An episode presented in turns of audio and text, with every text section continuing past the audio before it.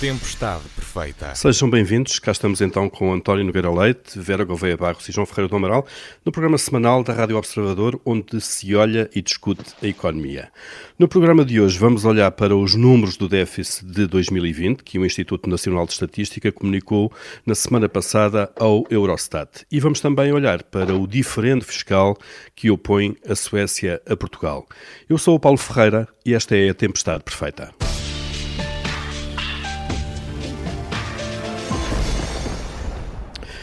Comecemos então pelos resultados da execução orçamental do ano passado, números eh, já fechados, comunicados ao Eurostat. O déficit ficou então em 5,7%, são seis décimas abaixo da previsão eh, que o governo tinha no orçamento suplementar e sabemos também que a carga fiscal aumentou para um novo recorde absoluto desde que esta série é calculada.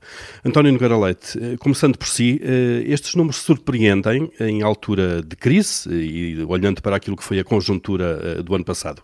Uh, bom dia. Uh, nem tanto, uh, porque o, enfim, a receita fiscal esperava-se que tivesse um bom comportamento, teve um comportamento um pouco melhor ainda, o que significa que houve uma grande eficácia na coleta. por outro lado, também a economia não se portou bem, mas o último trimestre foi bastante melhor do que algumas das projeções que a certa altura se fizeram.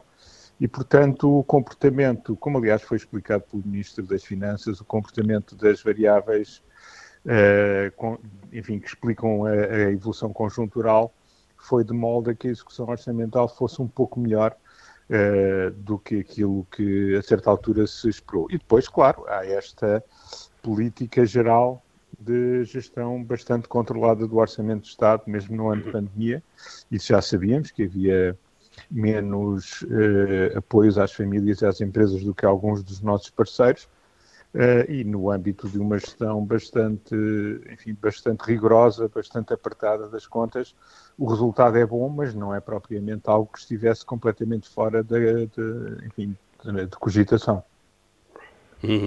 A questão é que, e algumas pessoas contestam isto, como é que em tempo, em ano de crise, em uma crise severa provocada pela pandemia, eh, o Governo ainda consegue um déficit melhor do que aquele que estava autorizado pelo Parlamento a fazer. Isto é, porque é que o Governo não gastou mais dinheiro, se quisermos, dando mais apoios ou eventualmente até hum, promovendo algum alívio fiscal?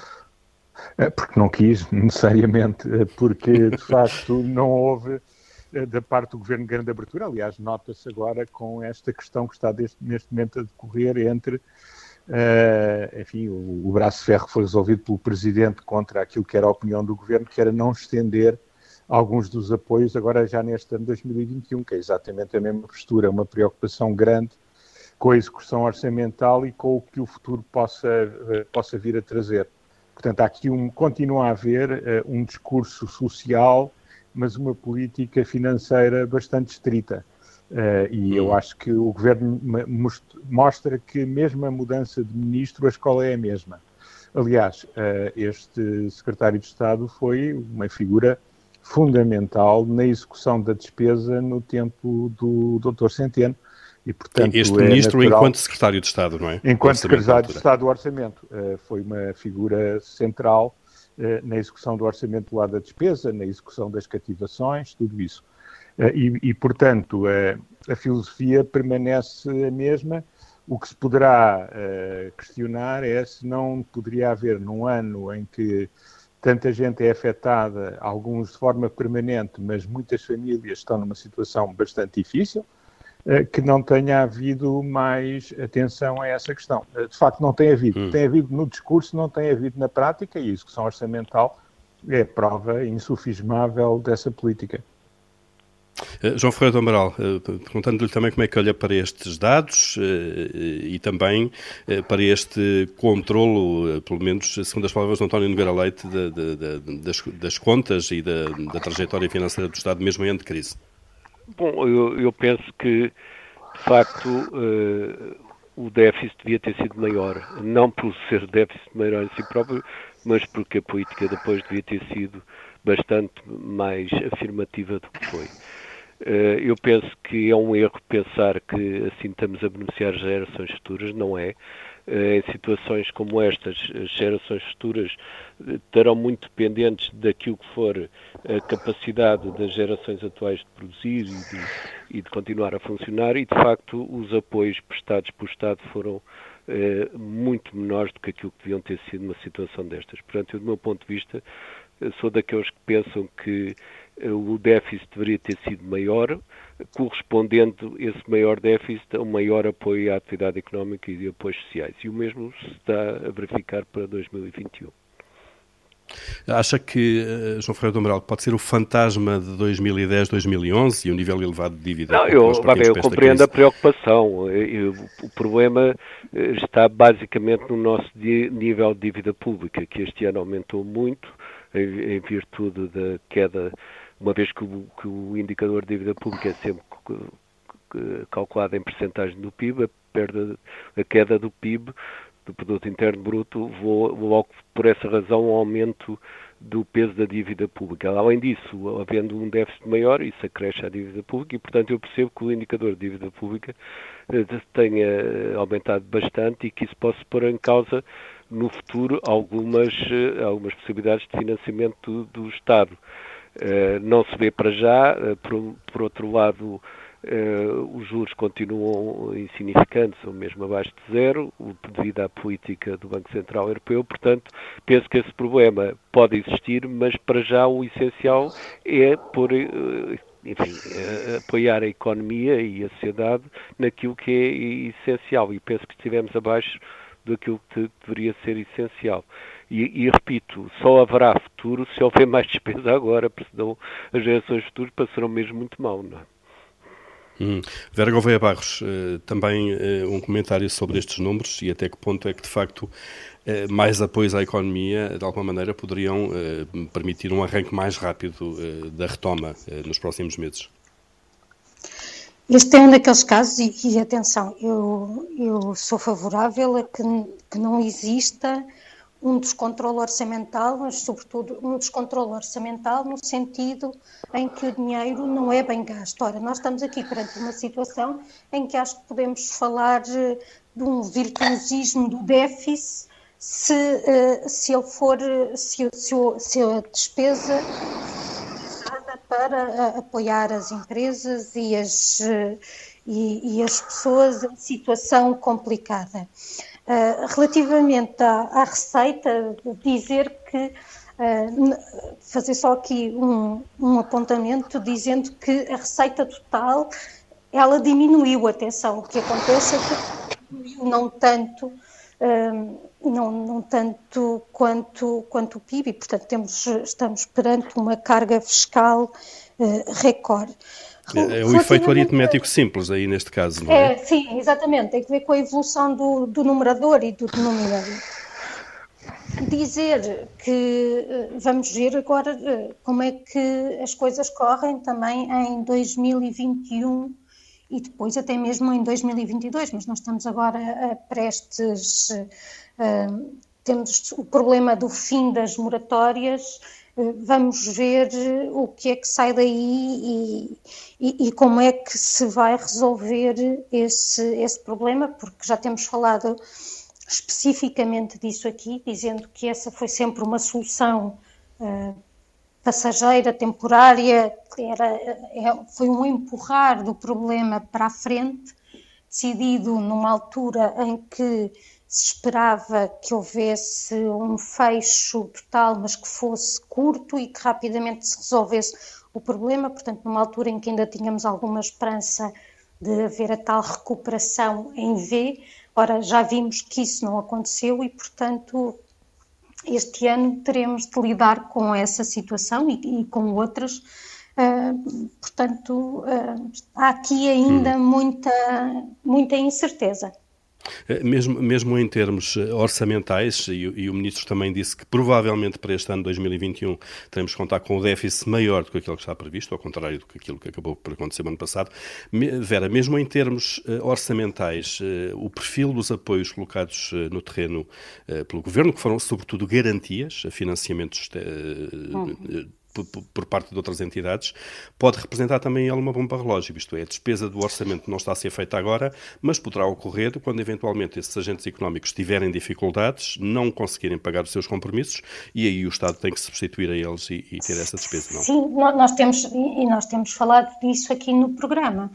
Um, esta é de facto uma solução um bocadinho, pode-se assemelhar a um bumerangue, a gente atira, não é? Mas ele depois, eh, mas ele depois regressa e, portanto, sobretudo essa parte das moratórias, que, como há estudos que mostram, em Portugal teve um, comparando com os outros países da União Europeia, teve um peso significativo e, e até mesmo eh, é uma opção que eu acho que se explica um pouco pela situação das finanças públicas eh, portuguesas, em particular com a questão da, da dívida, e nós temos de ter sempre aqui este equilíbrio entre, entre o curto prazo e o longo prazo, mas também nesta altura temos de compreender que apoiar as empresas, apoiar o, o emprego é uma forma de continuarmos a ter economia para que é uma, é uma questão importante de, depois também a nível das, das próprias finanças públicas.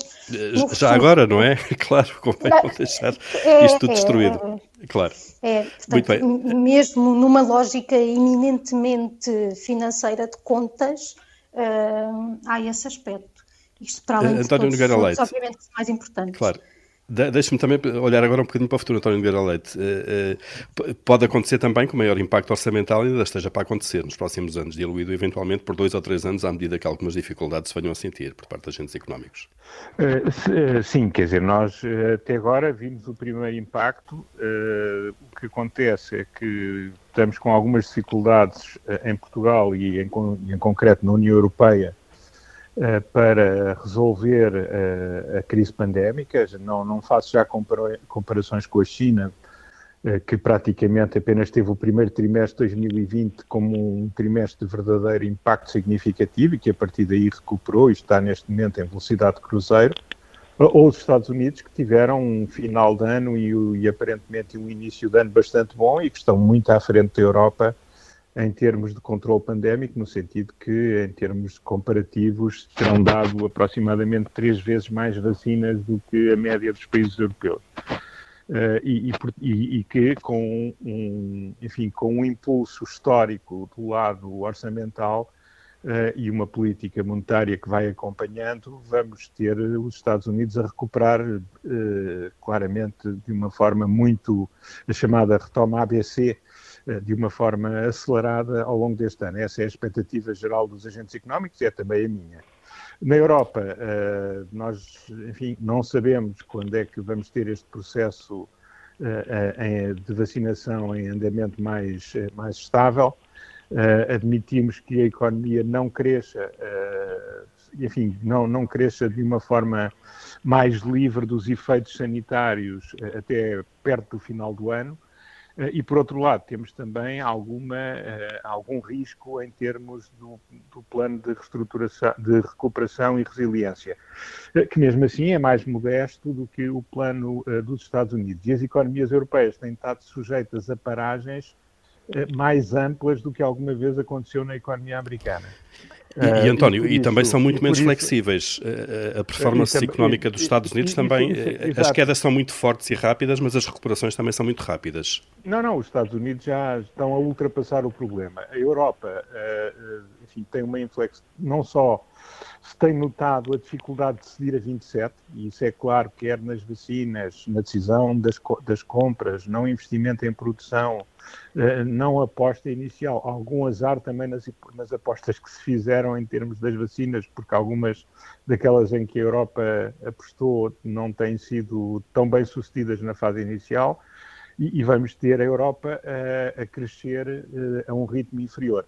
Isto em Portugal eh, vai ajudar a debelar alguns dos problemas que, entretanto, estão a montar, mas os problemas que estão montados na economia portuguesa são muito grandes. Não nos podemos esquecer que ela também está congelada por efeitos moratórias, como foi, como foi referido. Portanto, há muitas famílias e muitas empresas que vão ter um serviço de dívida muito mais oneroso a partir uh, do último trimestre deste ano e, em alguns casos, das famílias já a partir do mês de abril. E, portanto, vamos ter todo um impacto que é muito significativo, quer no plano económico, uhum. quer no plano social, Uh, e, e, seria bom que houvesse naquilo que é imediato, e porque o plano de reestruturação, de recuperação e resiliência não é para esse fim, uh, que o Estado tivesse disponível para apoiar algumas das famílias e algumas das empresas, aquelas que sejam economicamente viáveis, para aguentar a economia até que os efeitos positivos do relançamento económico uh, se façam sentir sobre todos claro. os agentes, empresas e famílias. Portanto, se continuarmos com esta política extremamente parcimoniosa, Uh, eu agora vou usar uma palavra que os socialistas gostam de usar sobre pessoas como eu, economicista, entre muitas aspas, uh, e por outro lado, se continuarmos a ter também alguma lentidão no processo de decisão europeu, uh, então a crise, que já é uma crise de proporções históricas, vai assumir uma dimensão ainda maior, o que é extremamente preocupante neste maior momento. Maior ainda. Uh, João Ferreira do Amaral, telegraficamente, estamos mesmo, mesmo a chegar ao fim desta primeira uh, parte. Pelos sinais que temos, até por causa deste braço de ferro, como já se disse aqui, por causa do aumento de, de, de apoios sociais, este braço de ferro entre o Governo e, o, e, os restantes partidos do Parlamento, dá a ideia que a política orçamental não vai mudar este ano, não vai ser mais, vamos lá, generosa. Sim, aparentemente não, mas eu, eu penso que isso será um erro se a situação se económica se mantiver uh, má durante mais tempo, que, que, espero que não, que não será muito mais, mas poderá suceder. Eh, o que é mais eh, gravoso para as finanças públicas em termos de uma crise é o aumento do desemprego, porque as finanças públicas com o aumento do desemprego sofrem duplamente. Por um lado, que eh, reduzem-se as contribuições para a Segurança Social e, por outro lado, tem, o Estado tem que pagar subsídios de desemprego. Portanto, tudo o que se faça para apoiar as empresas e não haver eh, um aumento grande do desemprego numa situação de crise é essencial até para o, para o próprio equilíbrio orçamental.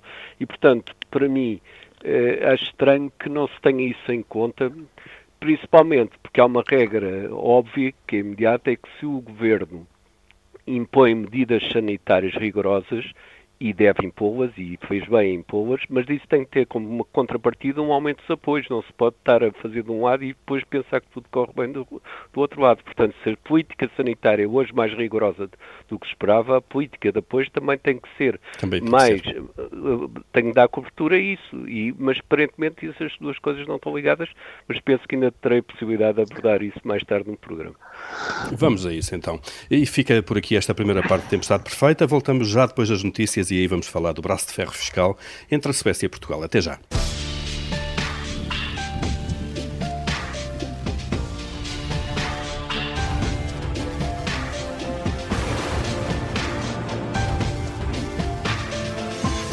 Tempestade perfeita. Cá estamos então para a segunda parte com João Ferreira do Amaral, Vera Gouveia Barros, António Nogueira Leite e vamos uh, começar por abrir o nosso Comitê de Crédito, onde todas as semanas uh, provamos ou chumbamos uh, o que se vai passando por aí. João Ferreira do Amaral, começando por si e por aquilo que merece a sua aprovação esta semana. Eu acho que é positivo que, que foi anunciado que ia ser a informação relativamente à pandemia tivesse efetivado com a publicação agora de novos indicadores de melhores, melhor apreciação do que se vai passando, penso que isso é muito importante porque o combate à pandemia faz com o envolvimento das pessoas e para as pessoas estarem envolvidas é preciso que saibam a real situação em que se está. Portanto, nesse aspecto, penso que foi uma mudança para melhor.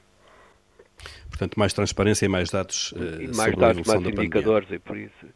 Hoje, podemos, pelo menos para um lei como eu, penso que podemos acompanhar com alguma facilidade o que se vai passando.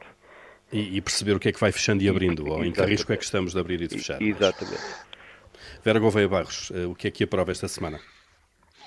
Esta semana o meu voto positivo vai para a anunciada postura da Comissão Europeia de intolerância total com fraudes nos fundos europeus. Eh, segundo foi declarado, os procedimentos foram desburocratizados, o que é bastante positivo, mas, mas é muito positivo também que aumentem as exigências na prestação de informação uh, quanto aos beneficiários últimos uh, dos fundos. E até é dito que, que, para tal se irá recorrer à inteligência artificial. Embora eu seja sempre mais apologista da natural, mas, mas acho bem que se usa artificial para isto. Uh, Pois, claro que falta ver como é que as, que as intenções passam aos atos, mas, mas para já tenho o meu voto de aprovação que esta seja uma preocupação. Vamos ver então como é que passa a prática. António Nogueira Leite, o que é que aprova uh, hoje? Olha, eu aprovo algo que não é especificamente esta semana, mas que se tem falado alguma coisa esta semana e que tem a ver com um conjunto de empresários portugueses que em setores concorrenciais uh, uh, têm tido bastante sucesso a nível internacional. Estou a falar dos promotores de projetos como a Farfetch, OutSystems ou a Fidzai e outros, uh, que de facto têm conseguido atrair capital, a maior parte do qual estrangeiro, altamente especializado, em alguns casos, para criar empresas que hoje em dia eh, tem um valor maior do que muitas daquelas que nós consideramos as grandes empresas portuguesas e, portanto, mostra que a partir de Portugal, não necessariamente sediados em Portugal, mas a partir de Portugal, com recursos portugueses e com cérebros portugueses à frente, é possível também criar valor de uma forma uh, verdadeiramente uh, de elogiar. Uhum. Já sobre a sede, a Fidzai, que é o último desses, como se chama, unicórnios, ainda a, tem, a valer mais de mil milhões. Portugal. Ainda tem, uh, tem sede, Exatamente, embora esteja já por uh, quase uma dezena de, de, localizações, mas a sede em termos formais mantém-se em Portugal. Então António Nogueira Leite aqui a, a, a aprovar este, este número cada vez maior de, de, unicórnios portugueses. Vamos agora olhar para aquilo que chumbam esta semana o nosso Comitê de Crédito. João Ferreira do Amaral, o seu chumbo vai para aqui? como dizia há pouco, para, vai para a forma como o Governo apresentou estes apoios sociais que foram chamados de Parlamento e a forma depois como reagiu à, nova aprovação.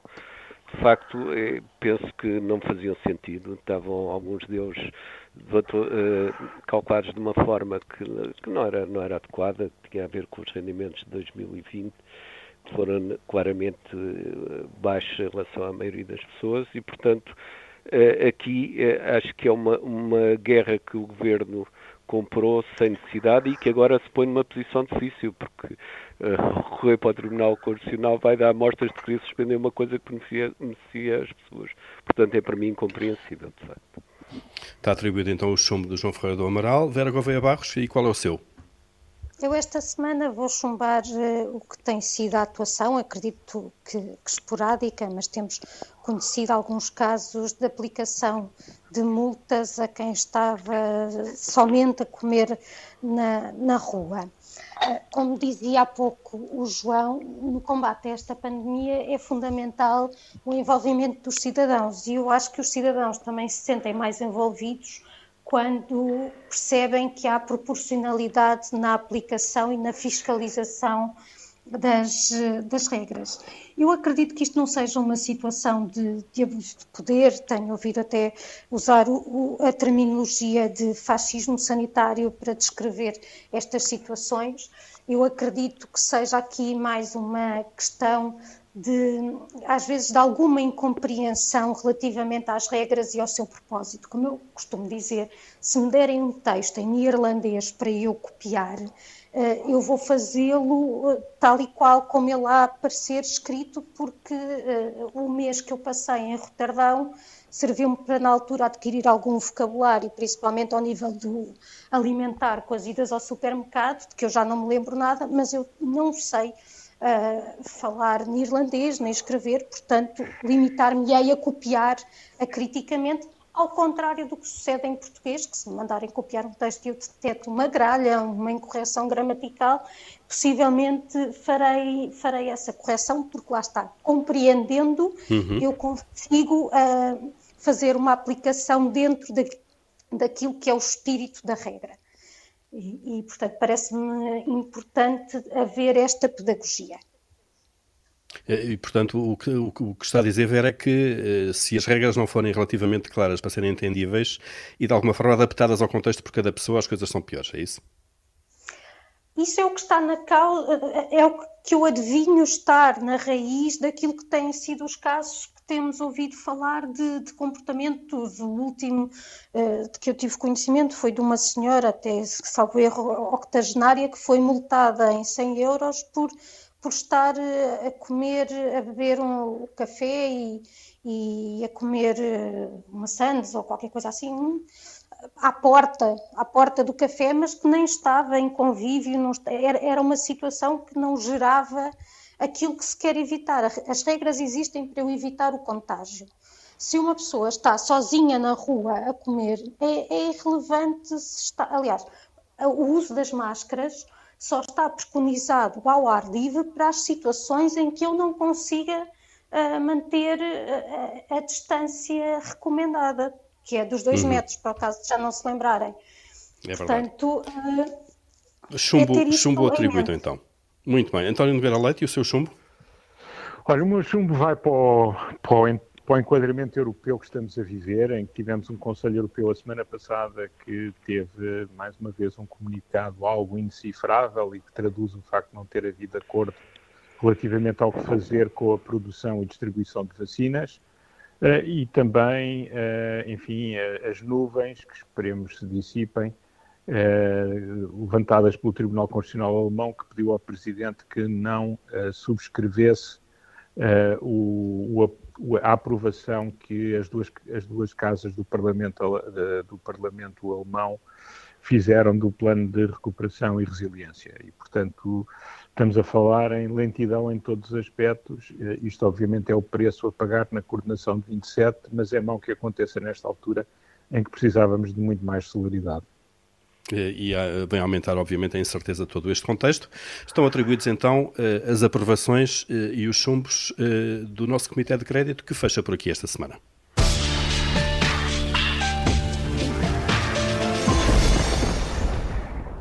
Bom, vamos então agora discutir eh, o diferente fiscal que opõe a Suécia a Portugal, uma coisa que é relativamente incomum neste contexto da União Europeia.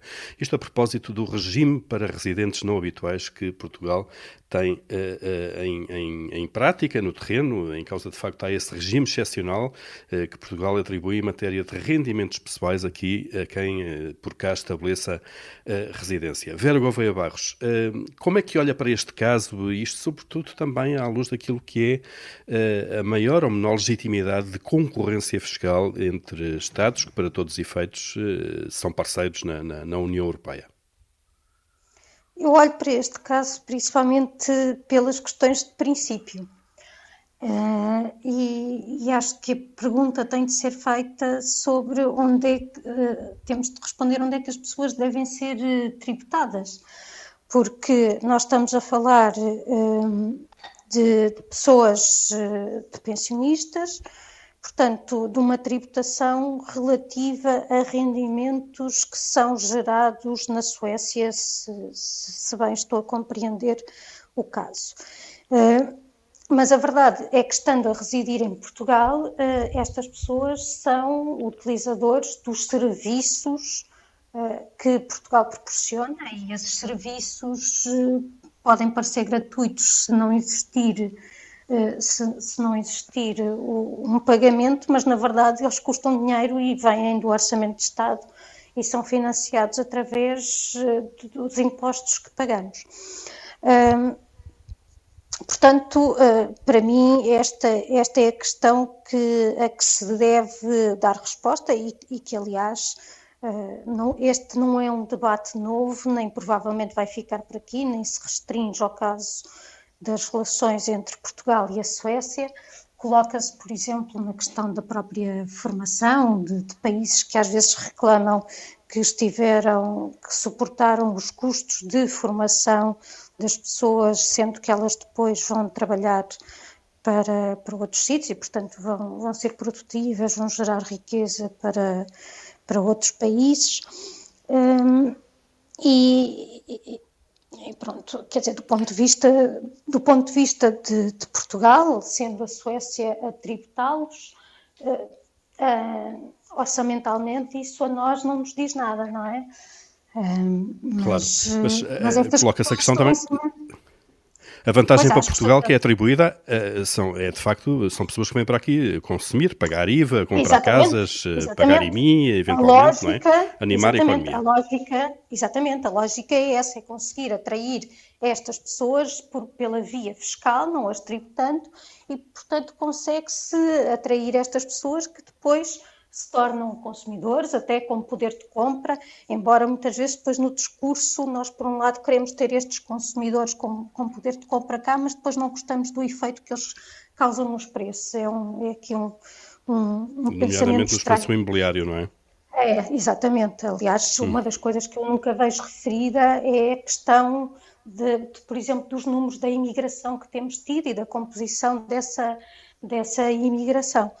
Uh, imigração com I, atenção, portanto... Com I, as, as, pessoas que vêm, claro. António Nogueira Leite, Exato. como é que olha também para este braço de ferro pouco habitual na União Europeia? Olha, aqui há um, há um aspecto importante que geralmente não é referido, é que há um contrato, há um acordo de dupla tributação entre Portugal. Ah, não, uh, há uma proposta de acordo de dupla tributação entre Portugal e a Suécia que está por assinar pelo Estado português há dois anos. Eu não conheço os termos desse acordo, uh, mas sei que era um acordo que evitaria a dupla tributação e levaria a que as pessoas fossem tributadas cá e não pudessem ser tributadas na Suécia.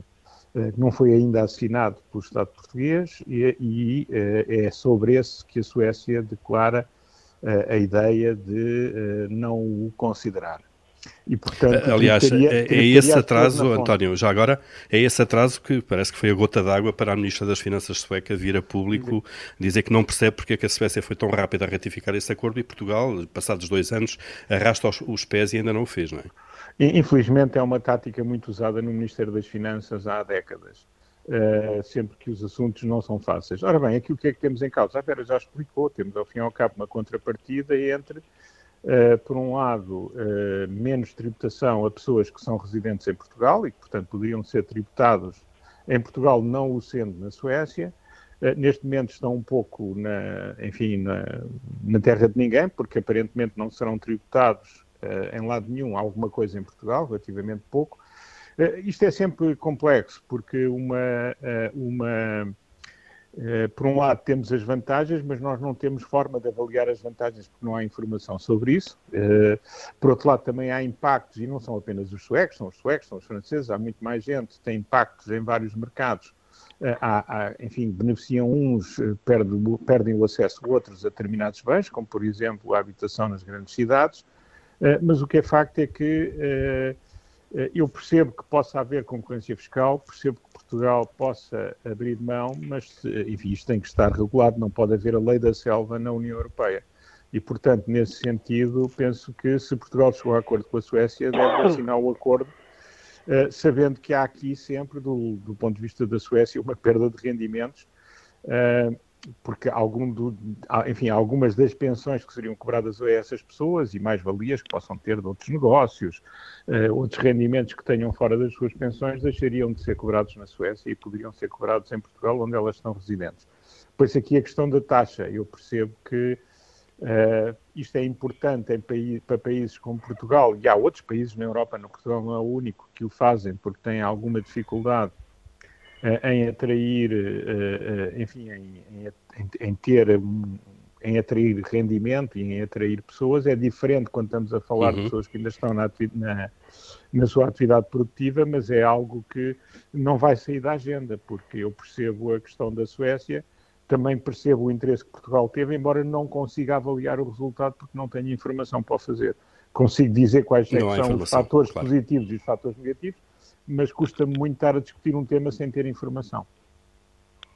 Uh, João Ferreira do Amaral, uh, olhando também para este caso, e já agora uh, podemos, de alguma forma, também colocá-lo no mesmo âmbito das críticas que são muitas, muitas vezes feitas à Holanda ou à Irlanda sobre os regimes fiscais muito favoráveis a empresas que esses países têm?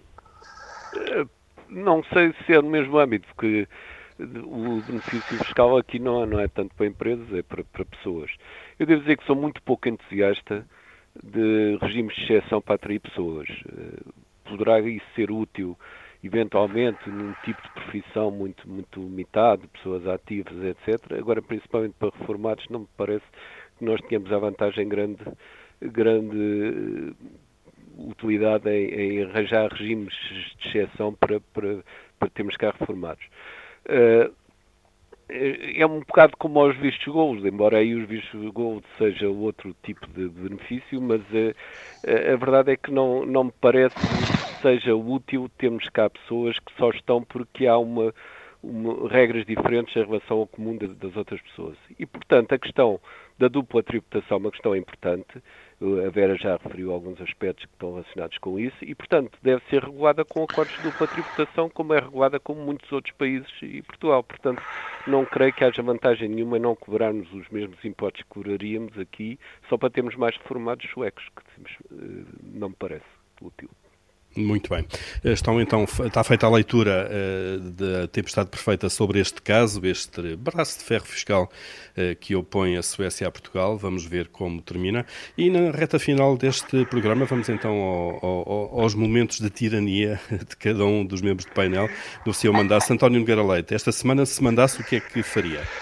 Olha, se eu mandasse, faria uma coisa que se calhar vai acontecer, mas para já está sob um ponto de interrogação, que é à semelhança dos Estados Unidos, de Israel, do Reino Unido ou da França, eh, retirava aos senhores enfermeiros a exclusividade de uh, darem vacinas à população, uh, uma vez que se em Inglaterra e em França e nos outros países neste momento temos médicos, temos farmacêuticos, temos veterinários, temos outro pessoal de saúde, não percebo qual é que é a especificidade da população portuguesa ou dos enfermeiros portugueses que levem a que não possamos ter outras pessoas envolvidas neste esforço.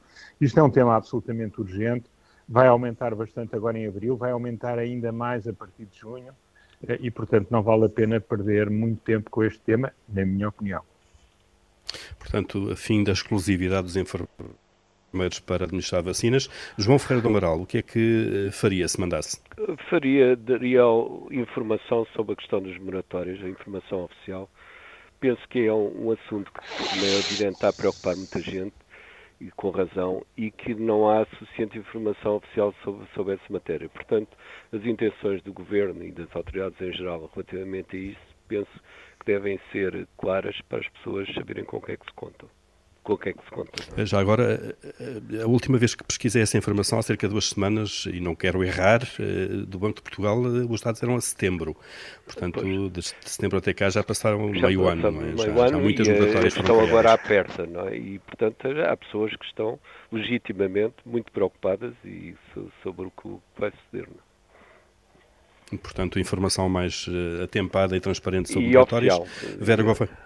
E oficial, já agora que é para não andarmos com números Não andarmos todo, diz um que é presidente da associação não sei quê, diz o outro que é presidente, quer dizer, isso é típico de Portugal, mas nós não estamos numa situação em que devemos seguir aquilo que é mau, que é mau, mas que é típico, não é? Muito bem. Vera Gouveia Barros, se mandasse? Eu, se mandasse, faria uma revisão da lei de vacinação. Para quem não sabe, e, e, e acho que há muita gente que não sabe, uh, em Portugal, o plano de vacinação não é obrigatório, mas há duas vacinas que o são, por, um, por efeito de um decreto-lei de 1962. Há bocadinho falávamos de fascismo sanitário, este bate certo na data, e são vacinas que são obrigatórias inclusivamente para a população adulta. Portanto, nós temos aqui, e, e que são, eh, aproveito para dizer, a da difteria e a do tétano, sendo que o tétano não é uma doença contagiosa. Portanto, nós temos aqui uma situação em que uh, as crianças, por exemplo, não são obrigadas a ser vacinadas. Uh, uh, nós, nós entendemos que os pais não devem escolher se elas são escolarizadas ou não, mas entendemos que, que os pais têm a liberdade de vacinar ou não as, as crianças, mas depois obrigamos a população adulta a vacinar-se relativamente a uma coisa, a, a, uma doença que, se eles a contraírem, uh, se prejudicam somente a eles, porque não é uma doença contagiosa. Portanto, isto parece-me uma, uma absoluta inconsistência e, e, e, acho que devia ser revisto. Aliás, isto já esteve no Parlamento, depois uh, esqueceram-se da situação, tem-se falado agora tanto a, a propósito até da, da, vacina para a Covid-19, se devia ou não devia ser obrigatório, pois bem, eu acho que há aqui questões a tratarmos uh, primeiro e fazer disto algo uh, coerente. Muito bem, rever o, a, legislação sobre vacinação é, no fundo, eh, o ato de tirania que a Vera Gouveia Barros uh, ditaria esta semana. Mas e chegamos ao fim de mais uma. Mas na verdade é anti-tirano. É antitirante, verdadeiramente. É uma, uma, tirania boa, se quisermos. Chegamos assim ao fim da tempestade perfeita. Uh, Vera Gouveia Barros, António Nogueira Leite, João Ferreira do Amaral, cá estarão uh, mais uma vez na próxima semana. Entretanto, pode sempre ouvir uh, este programa em podcast em observador.pt. Até lá.